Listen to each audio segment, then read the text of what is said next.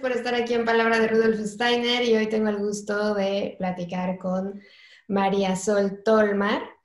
Ella es musicoterapeuta de orientación antroposófica, es maestra Waldorf, pedagoga curativa, formadora del habla, directora de música de las esferas y miembro del Instituto Voz y Movimiento. Y bueno, en fin, una mujer súper eh, preparada en este tema de del habla y hoy vamos a hablar con ella porque queremos adentrar y profundizar más en este tema de la música de las esferas. Así que primero que nada, bienvenida, Sole, ¿cómo estás? Gracias, Caro, muchas gracias. Y, bueno, aquí estamos para, seguir charlando, siempre son interesantes las charlas con vos. gracias. Pues mira, primero, eh, ya, ya teníamos un programa previo a este eh, por radio y me gustaría, bueno, pues profundizar un poco más en el tema, que nos contaras qué quería decir Steiner cuando hablaba de la música de las esferas. ¿De dónde le viene esto a, Rudolf Steiner? Sí, en realidad no es algo que, haya dicho solamente Rudolf Steiner, sino que es algo que viene de la escuela pitagórica. Eh, los griegos ya lo sabían, este, los antiguos iniciados todos sabían, de hecho en las escuelas de iniciación eh, había que estudiar música a la par de la, astronomía y de otras grandes ciencias. Entonces, siempre se supo que detrás de la, música había una gran sabiduría eh, y, ligada a lo espiritual, un poco en sus proporciones matemáticas, en todo lo que hay detrás, en sus armonías, en sus relaciones, eh, se, intuía desde tiempos muy antiguos que, había una gran sabiduría. Así que siempre se habló de música de las esferas, pero quizás uno los conoce más como eh, proveniente de la escuela pitagórica. Y Steiner lo toma y lo desarrolla y lo que dice es que, bueno, que esto no es eh, una alusión, no es una mera alegoría, sino que nos empieza a dar detalles bien formales y bien explícitos y, termina desarrollando un poco esto que, decía la escuela pitagórica respecto a la música de las esferas. Y nos dice que así como hay una música física en el plano terrenal, esta es solo el reflejo de la verdadera música y que esa verdadera música es la música de las esferas, es ese sonido del mundo espiritual, donde hay planetas, ¿no? que son seres eh, viven allí seres que se expresan a sí mismos, y en esto de, este movimiento planetario sobre el fondo del cosmos hay una música. Y de hecho él dice, vamos cada noche a ese mundo espiritual y gracias a que estamos embebidos de este universo sonoro, nos impregnamos de la armonía que ellas emanan, que estas esferas emanan, y volvemos a la tierra armonizados. Realmente nos levantamos relajados, eh, sintiéndonos plenos, sintiéndonos completamente revitalizados. O sea, aparte de esa revitalización, tiene que ver con habernos impregnado de esa, de armonía y de esos tonos. Dice que es una, gran orquesta, ¿no? Eh, incluso habla de esferas donde hay más, eh, algo más instrumental, algo más cantado. Antes está la esfera del sonido, antes la esfera del color, eh, y de las formas, así que, bueno, uno de eso no lo hace conscientemente, pero bueno, los caminos, de, como te decía, de iniciación antiguos tenían que ver con poder ir al mundo de los sueños con más conciencia y o en estado de meditación también uno puede ir eh, desplegando y escuchando esta música de las esferas eh, y conectando y que se haga asequible, que se haga palpable. Pero como también dice Rudolf Steiner, percibimos diferentes niveles de realidad de acuerdo a nuestro desarrollo de los sentidos. Necesitamos para cada fenómeno desarrollar un sentido nuevo. Así que bueno, todo lo que él nos ha dejado nos va dando las pautas para poder desarrollar nuevos sentidos cada vez y poder acceder a niveles de realidad cada vez más complejos o, detrás de lo material, ¿no? Lo que hay de, lo espiritual siempre está detrás de lo material, velado, pero es accesible a nuestra vivencia consciente. O sea que al final no es algo que nosotros eh, nos, sale de aquí, ¿no? Y ya está, sino es algo que también hemos bebido del universo, ¿no? Que conectamos y, recibimos ese mensaje. Y también eh, es cierto que cuando vemos a alguien tocando un instrumento magistralmente, pues es impresionante porque pues te hipnotiza, ¿no? Todo lo que genera, toda la atmósfera que, que se produce. Pero a mí, especialmente, el instrumento que más me gusta es el nuestro, la voz. Y, y ahora que has dicho esto, pienso que entonces el habla proviene de ahí también, ¿no? Sí, sí. O sea que el poder hablar no es tampoco una característica física, por así decirlo, sino que viene eh, que los primeros eh, que, a que hablaban eh, porque realmente la historia no se sabe dónde empieza el, lenguaje, pero los primeros sonidos, las, las, primeras palabras vienen de una inspiración que está fuera de nosotros. Entonces. Sí, siempre nosotros tenemos este punto de vista terrenal, entonces siempre estamos creyendo que todo lo que hemos conquistado o todas las habilidades que tenemos las hemos desarrollado aquí en la tierra y, poquito a poco, y, la verdad es que, no.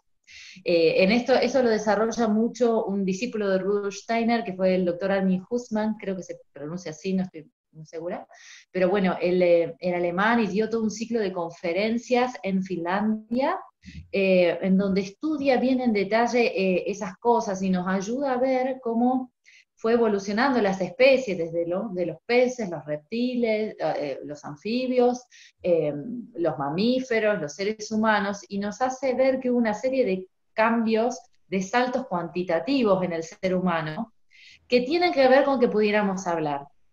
Entonces, por ejemplo, nos dice, los animales usaban los miembros superiores para la locomoción, y eso hacía que eh, cuando vos estás haciendo esfuerzo, te dice incluso él, trata de levantar un piano, y cuando vos estás así, no podés hablar cuando haces fuerza con los brazos. Eh, te cuesta, igual que cuando tenemos eh, exigencia física, nos cuesta hablar. Entonces él nos hace notar que a diferencia de los mamíferos, a nosotros se nos desarrolla un hueso acá muy especial que es la clavícula, ¿sí? Dice ahí como una distancia, y esto aparece cuando, esto para el, solamente para el ser humano para que el ser humano libere los miembros superiores y los ponga al servicio del habla. Eh, y nos hace ver, eso es, una modificación orgánica bien específica que el ser humano necesitaba para poder liberar sus brazos y, que aparezca su voz. Cuando miras los animales tienen esto, granido, gruñido, tienen sonidos más viscerales, no, no tienen un timbre de voz, no, no tienen una manifestación vocálica propiamente dicha. O sea, en realidad los que se acercan a nosotros, así como un paso previo que podemos también aprender de ellos, son los pájaros. O sea, los que sí cantan es el ser humano y el pájaro. Y nos muestra él que el pájaro es el que pudo, obviamente, de él siguiendo las indicaciones de Rudolf Steiner, nos dice que el pájaro interiorizó en sí mismo el elemento aire.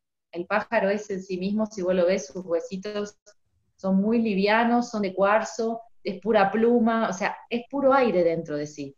Y gracias a que albergó el aire dentro de sí y que hizo esa conquista por nosotros, nos antecede y lo conquistó para nosotros, es que el pájaro puede cantar y por eso el ser humano puede cantar. Puede habitar el aire dentro de sí, con eso puede hablar también. De hecho, bueno, la laringe también implicó un, salto cualitativo eh, y también lo explica ahí de la mano del desarrollo del hierro, de, de la incorporación del hierro en la sangre. También viene este impulso expresivo y esta capacidad de, hablar.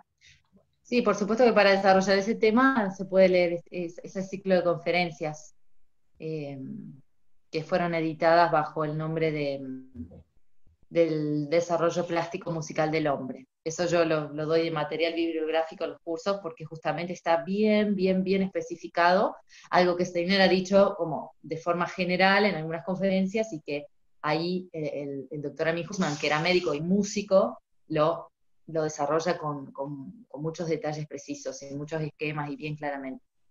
Mm. Y, Rudolf Steiner también habla de, del habla, ¿no? De esta gran facultad que tenemos, que la vemos así como, bueno, pues ahí está y es parte de la vida y, en realidad es, es interesante. ¿Qué nos puedes contar al respecto de lo que decía Rudolf Steiner? Sí, vuelve a ser, o sea, vuelve es un regalo de los dioses. Eh, como decís vos, uno desde esta perspectiva mundana termina como olvidando qué, maravillosa es esta, esta, facultad que tenemos y cuánto viene de la mano con el pensar. Eh, realmente, dice Steiner, son los tres regalos divinos, el andar, quiere decir el bipedestar, el andar, el hablar y el pensar. Y de hecho se conquistan en ese orden. El niño aprende primero a pararse, después aprende a hablar y luego aprende a pensar. Así que eh, sí, son estos, estos regalos que, hemos recibido y que no llegamos del todo a apreciar. Y que cuando, en mi experiencia, cuando no lo apreciamos del todo, no los podemos usar como en plenitud.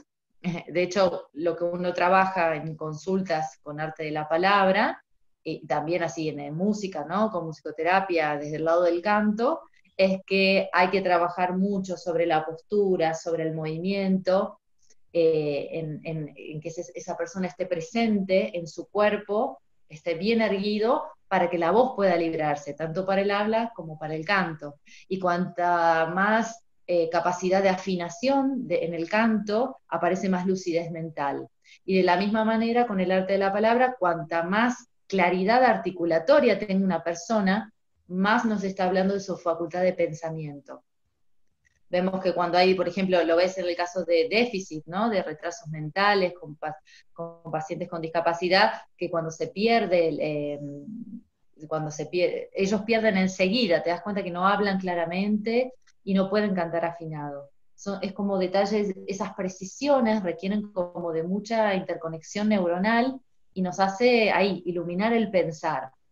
Por lo cual, este Steiner lo lleva con su gran sabiduría y sapiencia lo lleva a la educación y nos dice por eso que el niño tiene que aprender primero a cantar. Primero hay que cantarle a los niños pequeños. Y a partir de cantar, de verdaderamente habitar la melodía, habitar los tonos, eh, el niño va ahí preparando su sistema, su sistema neurosensorio para el desarrollo del habla propiamente dicha, o sea, primero es el canto, luego el habla, y después está preparado alrededor de los siete años eh, su maduro su sistema neurosensorio, su cerebro ya para, para el, uso de la, de la, facultad racional. Y de hecho en sus libros él cuenta cómo esto aconteció en la humanidad también y cómo en épocas anteriores, creo que hablaba de la tercera eh, época cultural, que ya se empieza a preparar a la humanidad para el desarrollo del raciocinio a partir de la música. Y, ahí es donde ¿no? uno, uno se, remonta y bueno, puede entender por qué, por ejemplo, eh, personajes como eh, tan, eh, tan claros como Mozart, que tenían melodías súper complejas o, bailes de melodías, y, y, se comprobó con la, con la ciencia tradicional que lo llamó efecto Mozart, porque lo que puede ver es que después de escuchar esas melodías las personas quedan más inteligentes por un rato, o sea, por 10 minutos creo que era el experimento que habían hecho. Entonces ahí vemos que nuestra cabeza cuando escuchamos música tiene que realmente procesar y conecta con fuerzas maravillosas, fuerzas poderosas y que ciertamente no son terrestres. Estamos hablando de fuerzas espirituales, siderales, cósmicas, como les querramos llamar, pero en la medida, eh, lo que yo veo que en la medida en que lo podemos entender y apreciar, eh, le damos más valor a eso y cuando estoy con un niño atiendo más de cantar y presto más atención a qué música escucho y me empiezo a dar espacios que quizás antes no me daban y eso repercute siempre en más salud, en más armonía.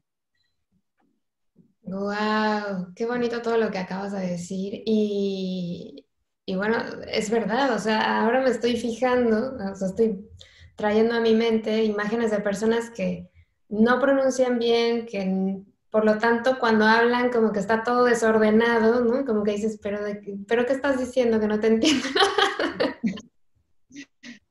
¿Qué me habrá querido decir? ¿no? Uno se pierde en el, en el discurso. Sí, que es verdad, qué interesante. Sí, ahí es donde vemos, ahí es donde, donde la, la, música te impregna su armonía, y lo mismo con el lenguaje, cuando vos trabajás con el habla, cuando manejás el habla, eh, incluso a nivel gramatical, eso te ordena, eso, también se ve mucho en personas analfabetas, cómo empiezan hablándote una cosa y se van por otra. Hay algo de una estructura gramatical del habla que se interioriza y que te ordena el pensar. Eh, y eso lo hace uno con su lengua materna. Por eso dice Steiner, no marear al niño antes de los tres años con más de una lengua. Yo necesito eh, asir mi lengua materna, hacerla parte de mí, ordenar mi pensar, y a partir de los tres años, cuando ya el niño incorporó el lenguaje a través de la lengua materna, yo, es feo comparar con una computadora, pero es como decir el programa básico que necesitas para operar y después puedo añadir otras cosas.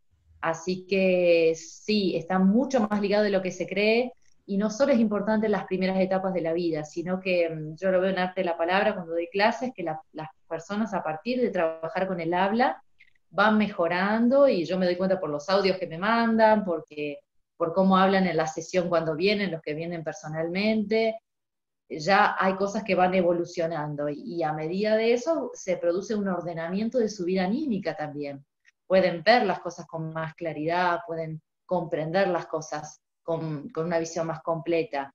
Eh, es, realmente el alma se transforma con eso, no solamente la cabeza o, qué decirte, o, el aparato locomotor. Es un orden generalizado porque somos esto, cuerpo, alma y espíritu. Entonces lo que empezamos a, a incorporar desde el orden y la armonía termina atravesándonos completamente.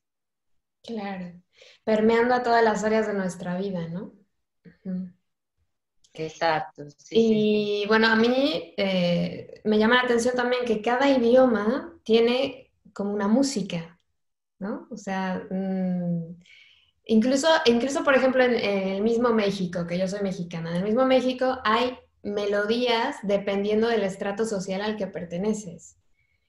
Y, es curioso porque, por ejemplo, nosotros hablamos español, tú eres argentina, yo soy mexicana, y aquí los españoles, y cada uno tiene un acento, como un, cantadito, ¿no? Que incluso aunque yo no entienda la palabra con claridad que la estás pronunciando, yo sé lo que dijiste, solo por la melodía de la palabra, ¿no? Claro, claro. Sí, sí, las entonaciones. Lo que pasa es que nos vuelve a decir Steiner, esto también él lo, dice, el primer habla de la humanidad fue un canto. Si vos volvés para atrás, incluso en la literatura, o sea, las primeras obras literarias fueron cantos. Eh, y esto a mí me persiguió durante mucho tiempo esta frase de Steiner, como qué quiere decir y por qué es así. Pero tiene que ver con esto, en la medida que veníamos, que bajamos del regazo divino, eh, veníamos del mundo de la música de las esferas, entonces nuestra forma natural de hablar era a través de la música, a través del canto. Incluso el canto nos vinculaba, nos vincula hasta el día de hoy mucho más a la respiración. ¿Sí? Nos dice Steiner, el habla enerva todo el sistema nervioso, todas estas corrientes aquí nerviosas. El habla, el habla, lo que decimos habla, hablar pero eh, vemos que para atrás en el tiempo el habla era muy similar a un canto. No sé si has podido escuchar, pero por ejemplo yo he participado en ceremonias judías o en la lectura del Corán y vos escuchas ah, como una letanía y, son lenguas mucho más espirituales y mucho más poderosas. Yo incluso eh, años atrás he estudiado técnicas de, Reiki específicas que eran con cantos. Eh, incluso técnicas, hay técnicas de reprogramación del ADN con cantos hebreos. Entonces vos, vos ahí podés ver que cuanto más atrás en el tiempo, más el habla era un canto y más poderosa era esa lengua. Y esto, por supuesto, como decís vos, se va relacionando a, eh, al, digo, cuanto vamos más atrás en el tiempo, tenemos que ver que hay una, cercanía a otro conocimiento que tenía que ver con un plano más torácico y menos mental. El ser humano fue evolucionando y fue haciéndose su pensamiento cada vez más materialista y podemos decir que fue desde el pecho a la cabeza. Y eso también lo va marcando su habla y esto se ve en lo que decís vos hasta el día de hoy, cómo la gente del campo eh, va a hablar de una manera, cómo gente más intelectual va a hablar de otra, cómo hay ciertas ciudades nosotros mismos aquí en Argentina vemos a, la gente de Buenos Aires, habla todo así, y muchas heces y poca articulación, y, yo lo veo y digo, pero ¿qué, qué le pasó a, los bonaerenses? Pero bueno, vemos que hay tendencias, o aquí vivo en un lugar serrano, donde la R perdió su, vigor aéreo y se, hace fricativa, entonces serrano, la serranía. ¿eh? Entonces vemos que ahí es donde el habla empieza a dialogar, dice Rudolf Steiner, con la geografía y con el alma de los pueblos, de cómo el alma de los pueblos que viven determinada geografía se vincula, se relaciona. Por supuesto que no hay eh, axiomas en eso, pero uno empieza, empieza a ver, empieza a ver que hay diferencias y de alguna manera hay algo sanador en volver al arquetipo. Por ejemplo, en trabajar una buena R, en que la R suene vigorosa, vibrante, como es en el habla castellana, porque eso nos une a todos. Tenemos la R de rojo y tenemos la, la R suave de mar, mar. Entonces ahí hay dos cualidades arquetípicas dentro de nuestra lengua que, con las que está bueno volver a conectar. Mm. Y hay algo ahí que uno ve que se acomoda. Por ejemplo, la R es eh, el único fonema de, eh, de aire, relacionado al elemento aire, y regula mucho nuestro cuerpo astral y nuestro estado de encarnación. Mm. Eh, nos habla mucho de cómo está nuestra astralidad, si nos sale o si no nos sale. Si estamos muy tensos, no nos sale. O sea, si nuestro sistema neurosensorio está irritado, la R no sale, está trabada. ¿Mm? Si estoy eh, muy salido, se vuelve muy, muy, muy liviana la R, y puede ser que también yo esté tan ido, que esté muy hipolaxo, así, eh, hipotónico, perdón, eh, o con, con, una laxitud exacerbada y que la R tampoco me salga. Entonces siempre nos va a hablar de nuestro estado de encarnación y de nuestro, nuestro vínculo en este momento con nuestro cuerpo astral. Entonces vemos que hay en diferentes planos. A nivel de época tenemos una vinculación con el habla, a mm. nivel de geografía, a nivel de pueblos eh, y a nivel personal. Y como Steiner nos dice que el habla también va a evolucionar y la laringe es un órgano muy nuevo y es el que nos va a llevar al futuro, es pertinente que trabajemos cada vez más en una forma personal de hablar. No no yo me hago el raro y hablo como quiero, pero sí que yo ponga conciencia en cómo hablo y qué cosas quiero corregir de mí por las cuales voy a, acceder a través de mi habla. Yo quiero seguir arrastrando la, R porque en, mi zona se habla así o quiero hablar con la R bien. Eh, bien, a ver, la R así, con su arquetipo, vigoroso, más pesado, más liviano. ¿Quiero seguir hablando con, de esta forma o, no? Eh, es como una elección, realmente es una elección. Si yo quiero seguir reflejando el alma de mi pueblo o si la voy a poner al servicio de mi individualidad y lo uso como camino de desarrollo personal, como camino de crecimiento, como camino de sanación. Claro. Sí, hay gente que decide, mira, yo hablo así y así he hablado toda la vida y no lo voy a dejar de hacer. Y bueno, claro. Como tú dices, es la elección de tu camino, ¿no? Eh, te puede enriquecer de, alguna manera, pero si tú has decidido que no, pues, no va contigo, pues está también bien, ¿no? Respetado. Pero bueno, me, me parece... Claro, libertad. Claro, me parece muy interesante porque entonces de esa música viene eh, nuestra capacidad de hablar y entonces la, correcta pronunciación de nuestro lenguaje nos va a sanar de alguna manera, ¿no? Por lo que has dicho ahora. Sí, en realidad hay, que pensar que uno eligió nacer para, en esta encarnación en determinado lugar que habla determinado idioma, incluso con determinado dialecto. Así que hasta eso uno lo puede ver, eh, lo puede decir biográficamente, que quiero trabajar y hacia dónde lo conduzco. Después dijiste otra cosa interesante, de saber que dentro del habla está el elemento vocálico y el consonántico. El vocálico es el, regalo de los planetas y las vocales son las únicas que se pueden cantar.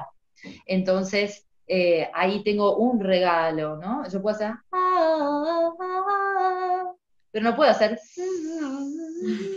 es como difícil. tengo por un lado la vocal que permite ser can claro, permite ser cantada y la consonante que es una fuerza que va moldeando el flujo respiratorio, el, el, flujo aéreo del aire que sale. Entonces va dando forma, es una, forma, eh, una fuerza formativa, una fuerza que da forma que moldea. De hecho, Steiner nos dice por eso, eh, esas son las fuerzas que obraron en la Tierra y por eso las cosas tienen los nombres que tienen. Mm, Entonces vos decís, fuego y, por algo en inglés es fire y por algo en portugués es fuego. Entonces está el arquetipo ahí de, la F y, y uno empieza a ver que hay sonidos similares independientemente de la lengua. hay fuerzas que operaron sobre la gestación y la creación de, de, cierta, de ciertos objetos, de ciertas, eh, porque los objetos también son ideas plasmadas, es algo que vino del mundo espiritual y que se plasmó en la tierra. Entonces ahí vemos qué fuerzas obraron en ello. Por eso, como vos decís, son invitaciones y cada uno elige en qué medida quiere mm, reconectar con, el habla del lugar o, qué quiere, para dónde quiere salir. Pero lo cierto es que también a través del nombre yo puedo ver mi nombre, puedo ver qué dones traje, si los estoy pudiendo desplegar eh, o no, porque hay personas que este, tienen L en su nombre y la, y les cuesta muchísimo fluir y no hay manera que suene bien la L. Entonces, ¿cómo puede ser? Si lo trae como don, lo, viene a desarrollar en esta vida. Entonces, bueno, uno les propone en la medida que la persona quiere y se va animando y, le trae eh, mucha armonía con su propia biografía, pero también con la vida en general, porque Steiner nos dice, vivimos en un mundo donde hay cuatro elementos y hay que relacionarse bien con los cuatro elementos. Yo tengo que poder manejar los sonidos de tierra, los de fuego, los de aire, los de agua. En la medida que yo me relaciono bien con esos elementos, voy a tener una encarnación saludable. No puede dialogar con los elementos. Puedo estar bien encarnado. Y estar bien encarnado es lo básico para desarrollar mi misión en la tierra. Si no estoy siempre como enclenque. Todos estamos enclenques de alguna manera. Pero mientras vamos caminando, nos vamos ahí también sanando. Claro, tenerlo consciente y presente, eso es muy importante, ¿no? Darse cuenta. Y bueno, te quería hacer una pregunta porque estoy leyendo un libro que se llama La palabra olvidada de Pilar Altamira y ahí menciona que Rudolf Steiner hablaba de, de un éter. Eh, y entonces quería saber si tú nos podías explicar a qué se refiere cuando dice eh, que existe un éter sonoro. Mm. Sí, eh, es, un tema interesante, no soy especialista y tampoco tenía, cuando me mencionaste que tenías ganas de hablar de ese tema, tampoco tengo los libros a mano porque no estaba en casa, pero el, que quiera profundizar, igual hay, hay textos bien importantes. Eh, a, mí me ha servido mucho eh, de José Martí, no era José Martí, bueno, algo así, ya, que se llama Los Cuatro Éteres, ya después lo voy a detallar bien, pero este, ahí, o sea, hay gente que ha estudiado mucho este tema de los éteres que plantea Steiner, pero que de nuevo, no es de Steiner, no es que él solo dice, eh, existe un éter. Cuando uno va a la filosofía tú, ya esto está. Eh, eh, pero hablaban del éter. Por ejemplo, yo cuando estudié medicina ayurvédica teníamos los, cuatro elementos y tenés el éter. El éter. Steiner nos dice Claro, Steiner nos dice, es, el éter es un elemento como más sutil previo a los elementos. Los elementos, o sea, todo lo que es tierra, es todo lo sólido en la tierra. El agua es todo lo líquido en este, en este plano. Eh, el aire es todo lo gaseoso que podemos encontrar aquí en este plano. Y el fuego es todo lo, eh, todo lo calórico que podemos encontrar en este plano. Pero él nos dice que hay un elemento más sutil que tiene que ver con esto que proviene del cosmos y que genera en la Tierra los elementos. O sea, los diferentes éteres generan los elementos. Entonces nos habla de que hay un éter eh, lumínico, un éter calórico, un éter químico y un éter de vida. El que más trabajamos en, lo que es música, en lo que es palabras, es eh, este, sobre todo música, el éter químico. Y vemos que eso también expande cada día para los que trabajamos en la música, pero a veces eh, necesitamos a alguien que lo ponga en palabras, porque se sabe de la relación especial de la música con el agua, se sabe que cuando vos tiras una piedrita en un lago, las ondas se expanden. Y eso mismo pasa en nuestros, en nuestros líquidos. Entonces, el agua eh, y todas las terapias eh, de sonoras o, de música funcionan muy mejor, se amplifican. ¿sí? El agua amplifica los efectos del sonido. Entonces, eso se sabía, pero nunca nadie le había puesto eh, realmente ese nombre. Y es que no nos, lleva a, verlo, a verlo mucho en, las plantas. ¿no? Porque son, son estos, esta especie que eh, es un reino que, que, tiene de por sí cuerpo líquido, tiene cuerpo mineral y cuerpo etérico. Tiene sustancia, pero tiene una sustancia que está viva y que, y que fluye. Entonces, vemos que ahí es donde se van a notar muy fuertes los efectos del sonido y, de la música. Incluso también en animales, pero no la mayoría de animales. Por ejemplo, es muy conocido en, musicoterapia, en las antiguas corrientes, el, eh, por ejemplo, las vacas, las vacas con su producción de leche, que la producción de leche la hace el cuerpo etérico de la vaca descubrieron que si les ponían música clásica a las vacas mientras estaban ordeñándolas, producían más leche. O sea, es como que la ciencia descubre por prueba y error y no sabe bien qué está pasando, pero anda. ¿eh? Entonces Steiner nos dice, sí, porque hay, hay algo ahí de, de, esa música que, bueno, reverbera en el agua y la actividad que está haciendo la vaca es del cuerpo etérico. Entonces, uno lo puede entender gracias a la antroposofía. Y eh, como adultos encarnados, yo digo que hay que tenerlo en cuenta para uno no exponerse demasiado, porque todas las vibraciones con las que uno está, como una cuestión de higiene acústica, cuando uno está en lugares muy ruidosos, cuando tiene sonidos permanentes, eh, frecuencias eh, irregulares, desarmónicas, lo que nosotros llamamos ruidos, cuando tenemos muchos aparatos enchufados, entonces radia estas ondas que si bien pueden no ser molestas para el oído, impactan en mi cuerpo etérico por el obrar del éter químico. Entonces voy a, voy a ser impactado por eso. Y de hecho le lleva a mi cuerpo etérico como una fuerza extra, el, el, ¿no? invierto vitalidad en quitar los efectos nocivos de todas las irradiaciones, vibraciones que, que, que recibí. Entonces, yo eso lo hablo mucho con los pacientes y con los alumnos porque son pequeñas medidas que yo puedo tomar por ejemplo, ahora yo estoy con vos y lo primero que hice fue desenchufar la heladera. Si yo necesito pensar y tengo la heladera, va a llegar un momento que mi etérico... Y es muy claro el ejemplo de la heladera, siempre lo cuento porque, sobre todo con las heladeras antiguas que hacían mucho ruido, viste que cuando se cortan, uno como que se relajaba y decía, ay, me estaba, me estaba molestando ese sonido, pero no te das cuenta cuando está sonando, te das cuenta cuando se corta. Claro. ¿eh? Y eso también tiene la explicación. Cuando algo es intenso y es puntual, te llama tu atención, pero cuando algo es constante en el tiempo y tiene un nivel de intensidad que no es muy elevado, vos lo, mimetizás, ¿no? Como en esta eh, sonósfera que nos envuelve. No te das cuenta, pero sin embargo esa vibración te está atravesando y te está, te está afectando. Y por el otro lado, eh, la parte buena de todo esto es como la música, como decíamos, nos puede ordenar, nos puede armonizar, nos puede equilibrar, dependiendo de las cualidades que tenga la música que elijo escuchar. Si elijo escuchar cosas disarmónicas, va a generarme. Y no solo es una cuestión mecánica, esto Steiner también los dice, hay seres espirituales cuyos cuerpos no tienen cuerpo físico como nosotros, sino que sus cuerpos son etéricos o son astrales. o sea, su cuerpo inferior es un cuerpo astral. Y él en unas conferencias dice, ustedes no saben qué tipo de seres a veces están bailoteando alrededor de una música fea. Nos lo dice así. Mm, vos no lo ves, pero hay cosas bien feas ahí dando vueltas. Y eso también, como seres espirituales que somos, también eh, nos impacta.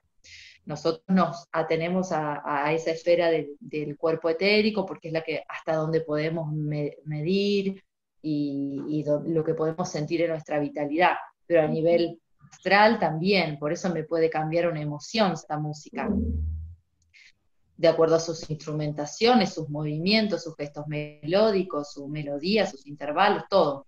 Pero yo siempre llamo a que seamos, eh, a, que escuchemos el maestro interior que te dice qué, qué música escuchar hoy, qué timbre necesitas escuchar hoy, cuándo ya fue suficiente, cuándo necesito silencio, cuándo necesito desconectar los, artefactos eléctricos, y uno va ahí dialogando con la vida normal que todos tenemos, pero pudiendo hacer un uso cada vez más, más consciente, porque el sonido te puede enfermar como te puede sanar.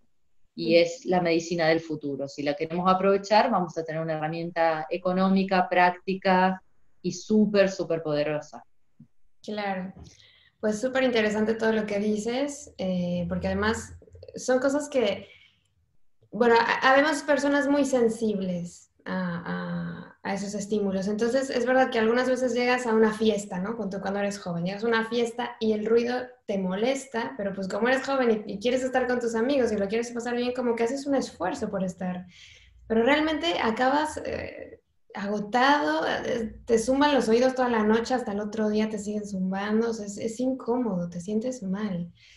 Eh, hasta que un momento dices, basta, o sea, ya no puedo más porque ya me di cuenta que soy incapaz de adaptarme a ese tipo de situaciones, ¿no? Pero también te digo que, eh, eh, o al menos yo lo viví así, en, algún momento de mi vida que me sentía como en un estado de depresión, solo quería escuchar música triste para mantener mi estado de depresión, o sea, yo misma no quería salir de esa situación, ¿no?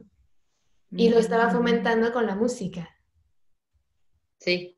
Bueno, pero incluso eso puede llegar a ser bueno. A mí me ha pasado porque hay veces que tiene que salir una emoción, ¿no? Como que uno tiene ahí en su astralidad una emoción que tiene que terminar de salir y a lo mejor tenés que terminar de llorar, ¿no? Esto cuando el astral comprime el etérico, uno llora. Eh, entonces, a veces necesitas eso y estás a punto, ¿viste? Como que estás conteniendo la emoción, estás triste, pero entonces a veces me ha pasado, buscas ese tipo de música porque y terminás llorando que era lo que había que hacer. Era la emoción que quería salir. Entonces, una vez que sale, vas a ver que ya está. ¿No? Como, como el granito que uno baila y flota, bueno, pasa de lo mismo. Y la música te ayuda que vos y salga la emoción que tiene que salir y ya está. Incluso hay veces que se abren puertas fuertes, puertas del sentimiento fuertes. Eh, y uno puede ahí abrir el corazón y acceder a lo que estabas sintiendo, que a lo mejor esto lo tenías en la, super, en, la, base de la cosa y no salía a la superficie y logra salir con esto. Y eso que vos dijiste también de la juventud, sí, uno lo, todas esas exposiciones las aplaca con vitalidad, o sea, las, las paga, las paga a costa de su vitalidad. Cuando uno ya empieza cada vez más a ser una persona consciente, estamos hablando que los cuerpos superiores, el binomio superior, el yo y el cuerpo astral están más encarnados, el punto máximo de encarnación, dice Steiner, son los 31 años y medio. O sea que ya ahí yo lo siento todo más. Eh, no estoy tan dormido. Steiner nos dice, está la polaridad eh, vitalidad-conciencia. En la medida que soy joven, tengo más vitalidad y menos conciencia. Y cuando soy más adulto, voy teniendo más conciencia y menos vitalidad. Entonces todas esas cosas las empiezo a sentir, que ya no me repongo de la misma manera.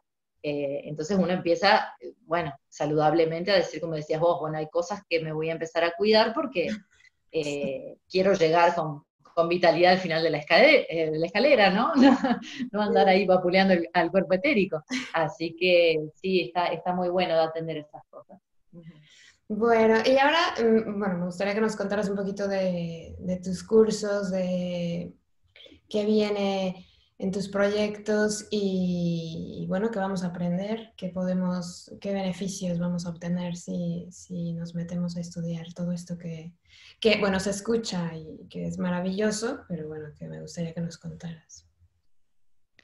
Claro, bueno, yo voy, trato de trabajar en esta línea que te decía, de si bien, bueno, para ejercer la musicoterapia como disciplina es una carrera, es una es una disciplina con, con, como es, ley de ejercicio profesional, lo digo porque hay muchos colegas que no van a ir en la línea, ¿no? O sea, para hacer un proceso terapéutico tiene que haber un terapeuta, pero lo cierto es que la música nos pertenece a todos y es una herramienta que está en lo cotidiano, en el bolsillo de todos, ¿sí? Porque todos tenemos nuestra radio, nuestra música, entonces, mi perspectiva es que realmente hay, que, hay algunos saberes que hay que generalizarlos para el bien de todos para el bien de la humanidad completa, para que yo como adulto pueda tener una herramienta poderosa a mi servicio, al servicio de mi salud y de mi evolución. Y en protección a los niños que tengo cerca, ¿sí? Mm. Porque yo he participado en escenas donde está un parlante así a todo volumen y hay un niñito al lado. Después ese niño no registra, le habla a la maestra, no registra, está débil de salud y no sabes qué le, por qué le pasó, le echas la culpa, culpa que cambió el clima, pero eh, tenemos que ser más responsables también en lo que tiene que ver con, esto de la higiene sonora en los ámbitos sociales, como una cuestión educativa. Eso hay estudios incluso pedagógicos de cómo le incide a un niño pequeño en la exposición sonora, porque el que siempre explico a mis alumnos que el que filtra, eh, o sea, yo estoy hablando con vos, puedes venir ahora a cantarme un jilguero acá al lado, un zorzal, que hay aquí muchos en la sierra, y yo estoy enfocada en vos, pero yo lo puedo hacer porque soy adulta y tengo mi yo, y el yo está filtrando el niño no tiene, o sea, va teniendo despertares del yo, pero eh, es mucho más permeable. Entonces a un niño le afecta mucho más lo que desde el sonido está viniendo. Y eso puede ser nocivo si son ruidos, si es algo nocivo, o puede ser algo beneficioso en el, en el lugar del canto. Por eso las maestras Waldorf cantan desde el jardín de infancia y todo lo piden cantando, porque al niño va a reverberar más rápido y, mm. y mucho más entregado con la música y con el canto que con la palabra está menos encarnado. Entonces, mi idea siempre es poder llevar esto a diferentes planos, a diferentes personas, a diferentes partes del mundo. Y lo que he ido haciendo son como ciclos de clases, tanto de arte de la palabra como de música.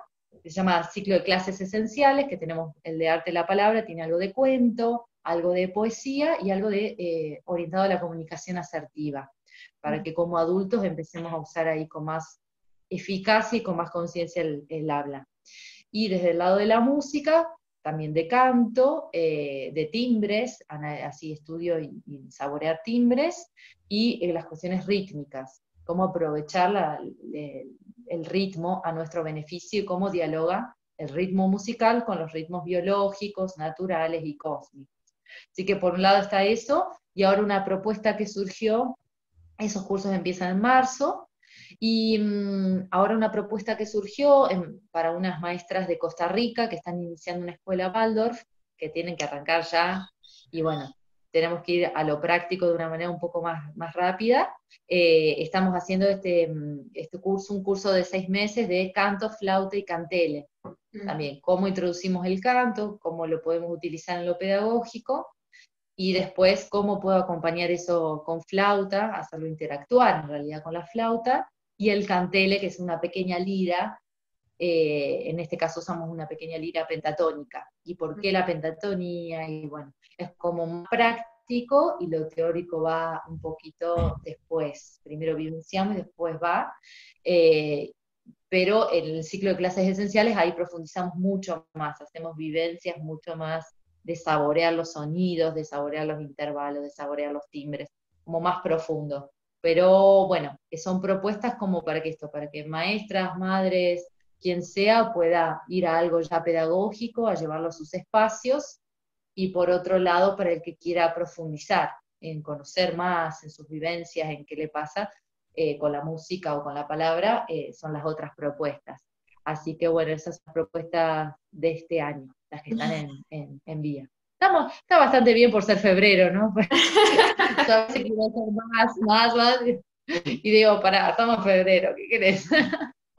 Date tiempo. Para empezar el año bien.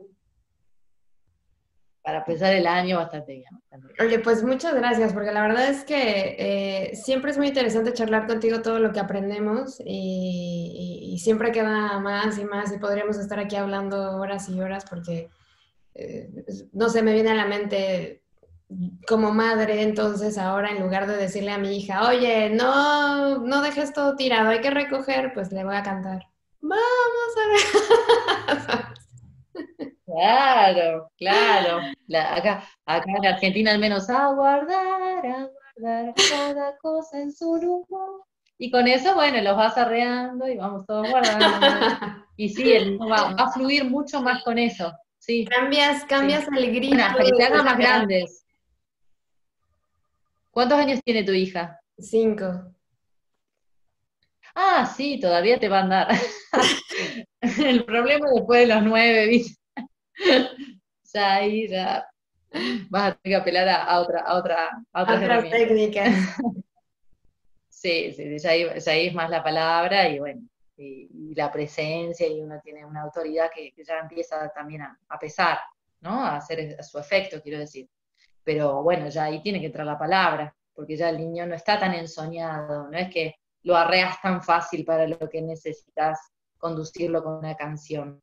Eh, quizás un juego, quizás ahí ya le guste más el juego pautado, y uno empieza con, a ver quién junta más autitos en 10 minutos y tenés todo ordenado en 10 minutitos. Hay que ir apelando a otras estrategias, es así. Claro.